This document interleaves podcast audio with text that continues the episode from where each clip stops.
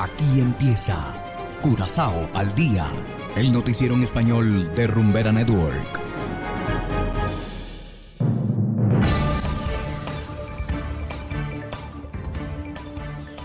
Muy buenas tardes, estimados oyentes de Rumbera Network 107.9 FM. Igualmente saludamos a quienes nos escuchan a través de noticiascurazao.com en formato podcast. Hoy es viernes 24 de febrero de 2023 y a continuación los titulares. Incendio en terrenos del diario Extra. Delincuentes hackearon número de teléfono del Banco Di Caribe. Venezuela confirma reactivación del tráfico aéreo desde y hacia Curazao. Y en internacionales, un reportero y una niña están entre las víctimas de un tiroteo en Orlando. Esto es Curazao al día con Ángel Van Delden.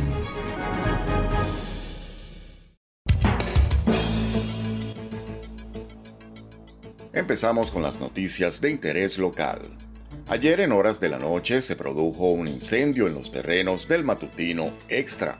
El fuego consumió paquetes de papel usado y cartón. El humo se extendió rápidamente. Por fortuna, los bomberos extinguieron las llamas antes de que el fuego pudiera extenderse aún más. Nadie resultó herido en este incendio. Por el momento no se sabe nada sobre las causas del mismo. Y continuando con las noticias locales, un grupo de delincuentes logró hackear el número de teléfono móvil del Banco de Caribe al vincular el número a la aplicación de WhatsApp. De esta forma, los delincuentes llamaron a varias personas desprevenidas para solicitar información personal. Normalmente, el número 511-1919 se utiliza para recibir ayuda con el servicio de cajero automático o con las tarjetas de débito. Se ruega a las personas que reciban llamadas de WhatsApp de este número que no contesten y en especial que no compartan ningún dato personal. Y continuamos informando. Según el portal venezolano Aviación Civil, el presidente del Instituto Nacional de Aeronáutica Civil, INAC, Juan Manuel Teixeira Díaz, anunció ayer que el próximo 3 de abril Venezuela reactivará las operaciones aéreas con Curazao primeramente y luego de manera progresiva con Aruba y Bonaire. El tema de las islas Aruba, Curazao, Bonaire, bueno, ya ha sido público, nuestro canciller lo ha anunciado recientemente después de unas reuniones donde también nosotros participamos como sector aéreo, se ha anunciado que ya a partir del 3 de abril se hará la apertura de la ruta aérea a Curazao. Por otro lado, una comunicación aeronáutica oficial publicada también ayer por la agencia FAA de los Estados Unidos revela que Venezuela ya estaría gestionando la reactivación del tráfico aéreo con nuestra isla. El NOTAM numerado A0081 diagonal 23, compartido por la agencia estadounidense, señala que a partir del próximo 3 de abril, el transporte aéreo comercial de pasajeros, carga y correos será permitido desde y hacia Curazao. Hacemos ahora una pequeña pausa y enseguida volvemos con más de Curazao al día. Curazao se mueve con 107.9. No puedo olvidar tus besos mojados, ni la forma en que tú y yo nos devoramos. Esa No fue culpa tuya, ni tampoco mía. Fue culpa de la monotonía. Si no lo escuchas aquí, no existe. Rumbera Curazao, la número uno del Caribe.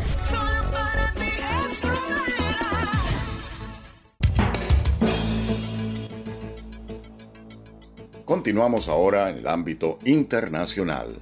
Autoridades en Orlando investigan los motivos de un hombre que protagonizó una escalada de ataques a tiros dejando víctimas fatales y heridos. Hacemos contacto con Yoconda Tapia de nuestros aliados de La Voz de América, quienes nos amplían. De un tiroteo en Orlando, Florida, luego de que un individuo identificado por las autoridades como Kid Kevin Moses, de 19 años de edad, disparó en contra de un periodista y su camarógrafo, para luego, en una casa del vecindario, disparar contra una madre y su hija. El alguacil del condado de Orange, John Mina, informó que detuvieron a Moses, quien sería el responsable de ambos tiroteos en el vecindario del área de Orlando y de otro incidente anterior, y aseguró que ni una madre ni una niña de nueve años y ciertamente ningún profesional de las noticias debería convertirse en víctima de la violencia armada.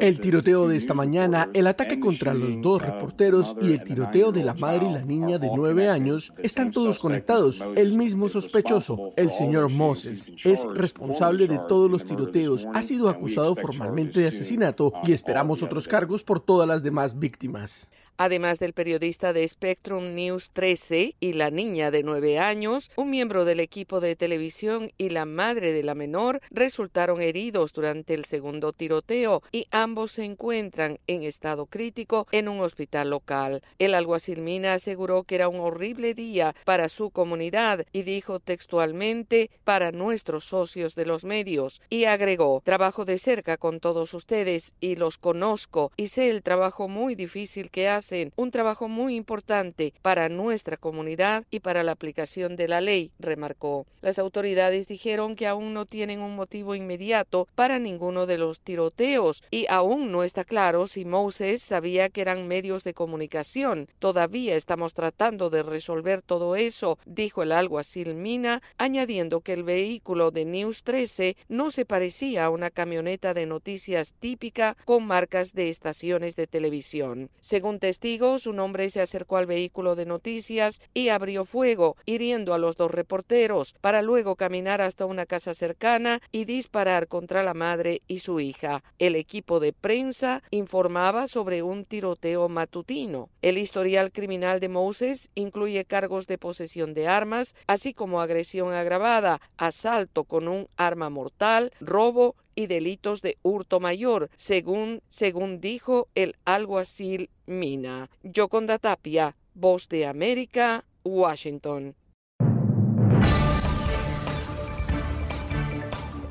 Y de esta manera, estimados oyentes, llegamos al final de Curazao al Día. No olviden que pueden descargar nuestra aplicación Noticias Curazao disponible totalmente gratis desde Google Play Store. Trabajamos para ustedes Saberio Ortega en el control técnico y ante los micrófonos Ángel Van Delden. Tengan todos una feliz tarde, un feliz fin de semana y será hasta la próxima. Aquí termina Corazao al Día, el noticiero en español de Rumbera Network, 107.9 FM.